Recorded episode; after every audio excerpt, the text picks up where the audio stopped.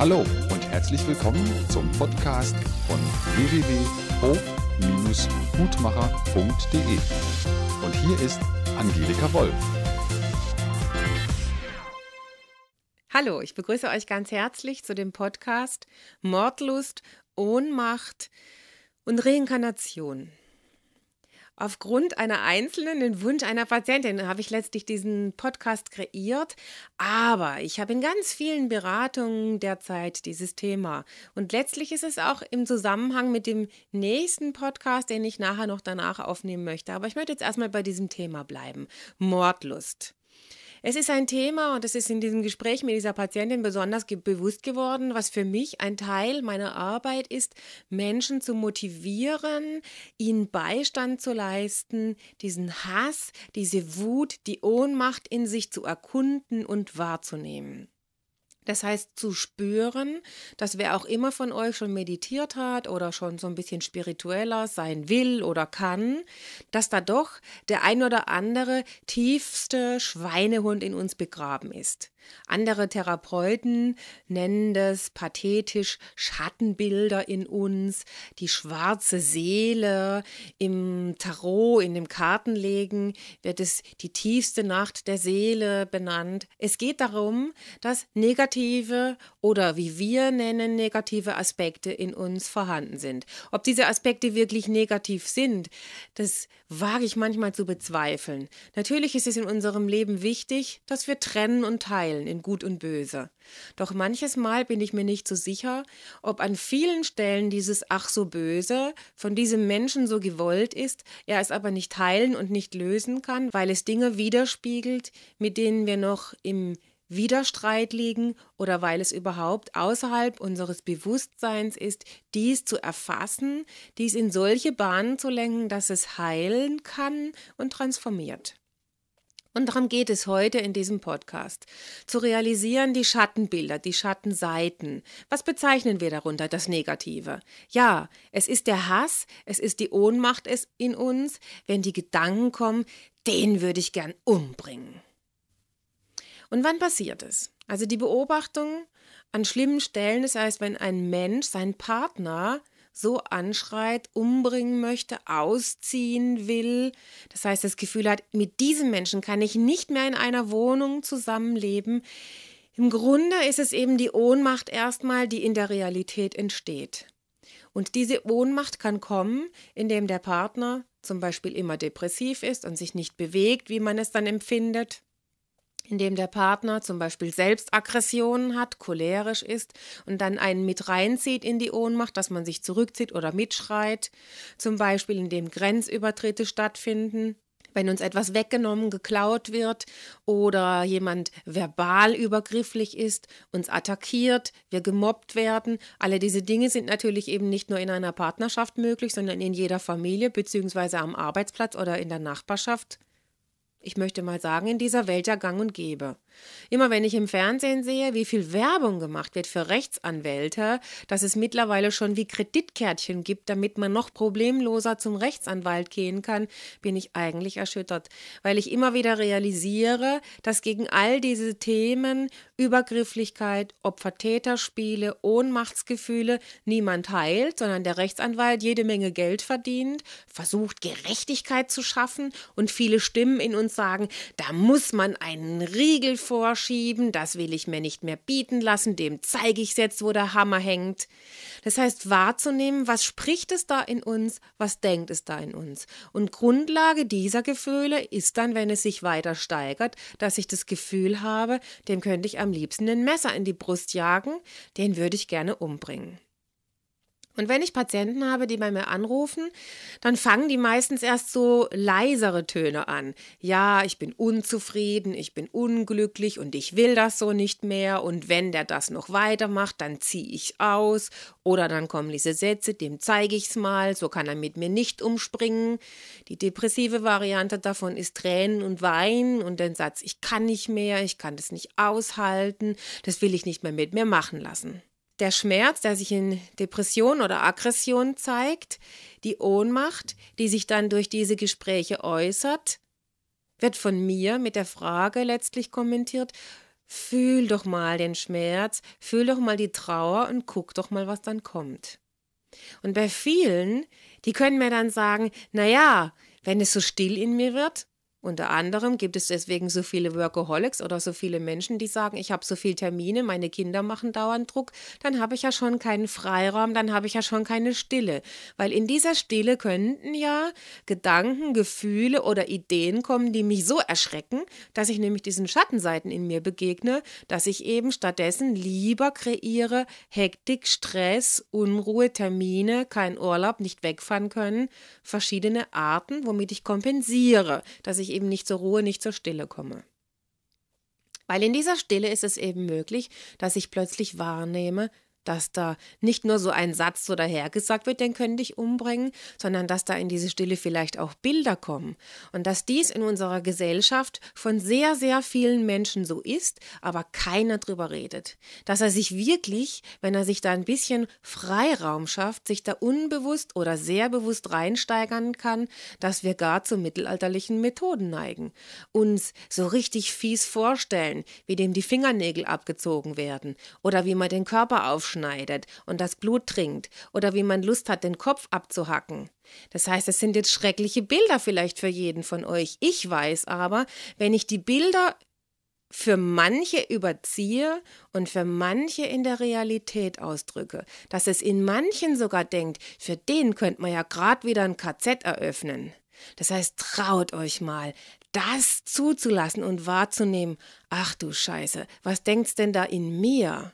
Viele Menschen kriegen dann Panikattacken, Schweißausbrüche, wahnsinnige Kopfschmerzen, wenn sie sich diese Gedanken denken zu trauen, weil sie nicht wollen, dass es in ihnen das denkt, weil es peinlich ist, weil man sich schämt, weil man sich als Abschaum fühlt, weil man denkt, mein Gott, ich bin ja abartig, was ist denn da in mir? Aber zuzulassen, wir sind Menschen, in denen es das denkt, in denen diese Bilder sind. Und ich möchte sagen, es gibt für mich in der Beobachtung zwei Möglichkeiten, damit umzugehen. Das eine ist die Möglichkeit der Idee der Reinkarnation. Und wenn ihr schon bei uns die Aufbaumodule gesehen habt von dem Fernstudium Supervision, das heißt Aufstellung für sich selbst lernen, dann habt ihr vielleicht auch gesehen, es gibt ein Aufbaumodul, wo man sich mit Reinkarnationstherapie mit Aufstellung beschäftigen kann. Wir haben bisher da schon das ein oder andere mal was darüber erwähnt. Ich glaube, einen Videopodcast gibt es noch nicht darüber. Das heißt, die Idee der Reinkarnation, wir haben früher schon einmal gelebt, wir sind kein unbeschriebenes Blatt, unsere Seele bringt Bilder mit.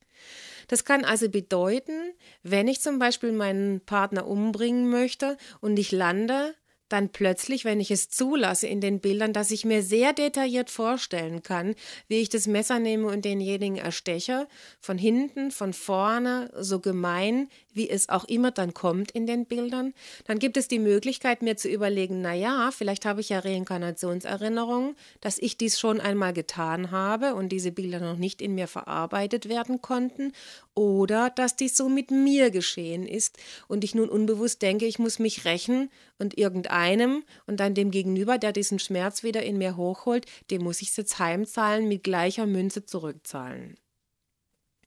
Das heißt, Reinkarnationserinnerungen sind Erinnerungen, wo sehr häufig Gewaltbilder, sehr schreckliche Bilder von tiefstem Schmerz, von tiefster Gewalt kommen. Deswegen gibt es viele Menschen, die sagen, Reinkarnation, das ist eine einzige Schlammschlacht. Wer will denn das schon? Ich denke, manchmal wollen das genau die Menschen, die aber diese Bilder in sich haben. Und es hat sie sicherlich nicht jeder in sich, aber es gibt nach meiner Beratungsquote, möchte ich mal sagen, sehr, sehr viele Menschen, die das in sich haben. Wir wissen es von den anderen nicht, weil, er erzählt schon seinem Nachbar, ach, ich habe heute Nacht wieder geträumt, wie ich meinen Partner foltere. Das tut mir echt gut, das befreit total meine Seele, das ist sehr angenehm. Danach geht es mir, äh, pff, naja, irgendwie leichter, weil dann habe ich das durchgespielt im Kopf.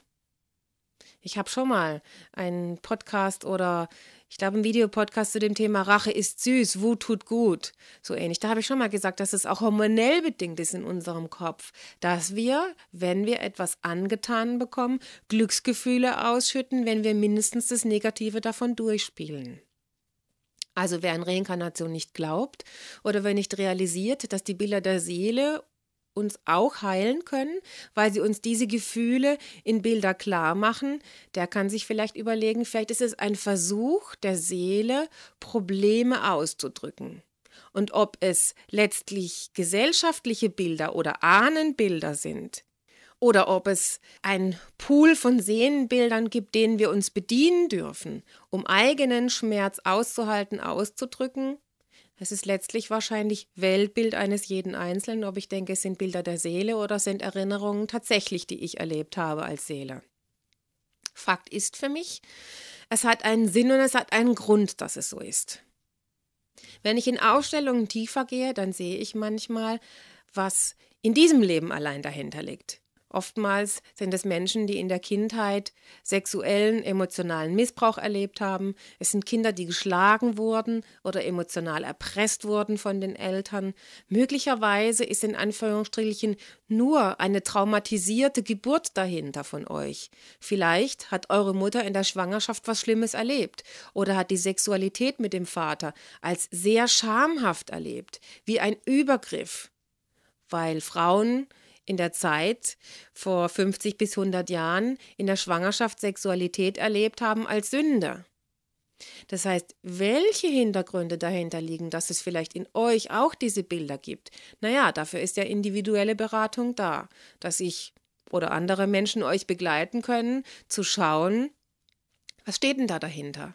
Ist es ein Kindheitstraumata, ein Geburtstraumata, ein Traumata mit der Mutter in der Schwangerschaft? Oder welche Themen sind Grundlagen dafür, dass die Ohnmacht in euch in solche Bilder, ich möchte mal sagen, eskalieren lassen? obwohl ich eskalieren schon als ein verurteilendes Wort empfinde, weil ich einfach sehe, wenn das totgeschwiegen wird, dass es dies in uns gibt, dann wird es einfach weiter immer wieder Gewalt, Mord und Missbrauch geben. Weil ich habe in meiner Jugendzeit einen Jungen von meiner Freundin in der Klasse gehabt, der hat seine Eltern mit der Kettensäge zerschnitten und in Plastiktüten in Mülleimer verteilt. Da habe ich als junger Mensch das erste Mal leibhaftig erlebt, dass dieser junge Mann von seinen Eltern 20 Jahre lang tyrannisiert wurde, geschlagen wurde, eingesperrt wurde. Und er hat manchmal solche Wutanfälle gehabt, dass er im Reitstall eine so eine Schiebetür von einer Pferdebox ausgerissen hat dass da immer die Frage stehen, da hätte man wissen müssen, dass der irgendwann auch mal die Gewalt gegen seine Eltern tatsächlich lebt. Ich glaube eben an diesen Stellen ist es anmaßend, weiter zu sprechen, weiter zu denken, weil es zeigt ein Problem, es zeigt ein Teil in unserem Leben, in unserer Gesellschaft, mit dem wir wenig umgehen können bisher, dass wir wenig aushalten wollen, weil natürlich Gewalt verurteilt wird, und wo es für mich keine Frage ist zu sagen, das darf nicht stattfinden. Aber inwieweit, wenn wir es in uns selbst verurteilen, schaffen wir damit Raum, dass es Menschen gibt, die diese Energien übernehmen müssen und für uns ausdrücken in Mord und Totschlag. Und wenn wir immer vorm Fernsehen, ach so gierlustig schauen, wie im Gazastreifen oder sonst wo, Krieg und ähnliches ununterbrochen geführt wird, Beobachtet einmal nur die Energie, wenn ihr einen Actionfilm seht oder irgendwas in der Art. Wie kann ein Filmemacher uns manipulieren, dass wir, wenn vorher ein Mensch einen anderen umgebracht hat, wenn wir das Gefühl haben, das war im Affekt, oder wenn wir im Film gezeigt bekommen, der musste das tun, dann wollen wir nicht, dass der gejagt wird und erschossen wird. Dann wünschen wir im Film dem unbewusst, dass der davonkommt. Gleichzeitig, wenn aber plötzlich eine Geschichte dazu wieder erzählt wird, dass er doch der Böse ist, dann wollen wir, dass er erschossen wird und dann wollen wir fast am liebsten, dass er erstmal ins Bein geschossen wird, damit er weiß, was er da getan hat. Das heißt, immer wieder zu erleben, wie wir in so Filmen von einem Filmemacher manipuliert werden können, dass wir je nachdem wollen, dass wo wer getötet wird. Das heißt, auch in Kriegsfilmen immer wieder wird manipuliert, wo die Bösen oder wo die Guten sind. Ich möchte mit diesem Podcast dazu beitragen, erstens, dass Menschen, die diese Gefühle und diese Bilder haben, realisieren, sie sind nicht alleine. Zweitens, dass ihr euch traut, wenn ihr in schwierigen Lebenssituationen seid, dass ihr verstehen dürft, wo kommen diese Bilder, wo kommt der Wunsch her. Die Grundlage ist Ohnmacht, die Grundlage ist Angst, die Grundlage ist oft Hilflosigkeit oder Versagensängste. Diese Gefühle sind menschlich und je nachdem, was da auf einer Karte steht, können diese Gefühle in andere Gefühle übergehen. Was es braucht, ist Beistand und Heilung. Das heißt zu verstehen, aha, da ist was in mir und wenn ich andere verurteile oder wenn ich sehr viel Wut empfinde, dann kann ich das ändern, indem ich bereit bin zu schauen, welche Gefühle liegen darunter, welche grundlegenden Kernaussagen, welche grundlegenden Lebensschicksale habe ich nicht verarbeitet und deswegen fühle ich so eine Ohnmacht und deswegen bordet es so über.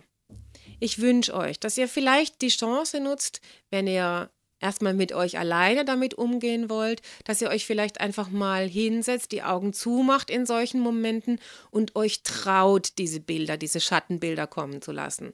Ich weiß, dass manche Menschen mir eben sagen, boah, ich traue mich gar nicht, wer weiß, was da aus mir rauskommt.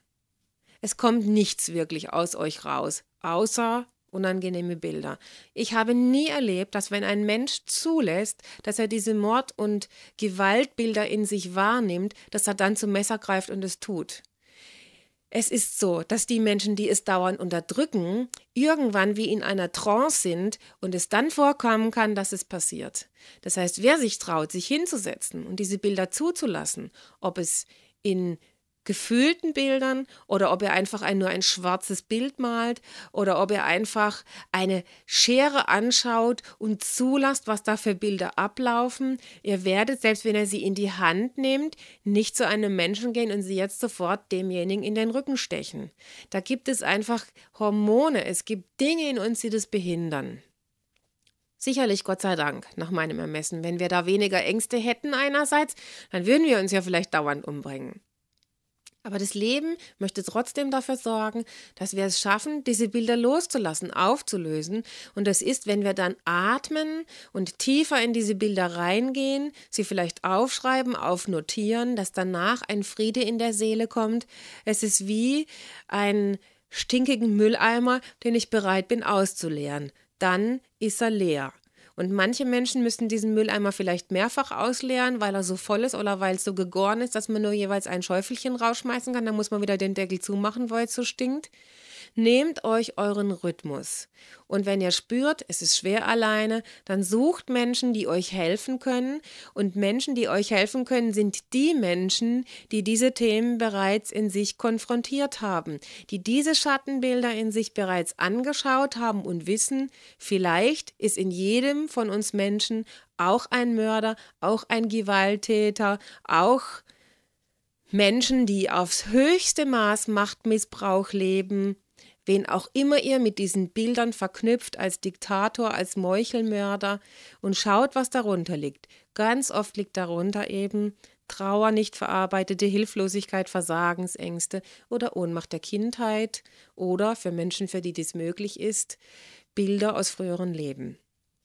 Ich wünsche euch Menschen, die euch begleiten und den Mut, dass ihr diese Dinge in euch heilen könnt, um wahrzunehmen, dass da sehr viele körperliche Gebrechlichkeiten, sehr großer Schmerz, ob es eine Grippe ist, die euch fast dahin rafft, ob es Rheuma ist, ob es Faktoren sind, wo euer Immunsystem euch angreift und zerstört, dass ihr wahrnehmen könnt, dass hinter zerstörerischen Keimen, Viren, Bakterien zerstörerische Gedanken sind. Oder wenn ihr im Außen Zerstörung habt, dass ihr finanziell finanziell fast zerstört seid oder am Arbeitsplatz dies lebt oder immer wieder zu Unfällen neigt oder sonst irgendwelche Dinge in eurem Leben sind, nehmt es wahr, dass es ein Ausdruck ist von der Sehnsucht eures Herzens, diese Dinge zu heilen.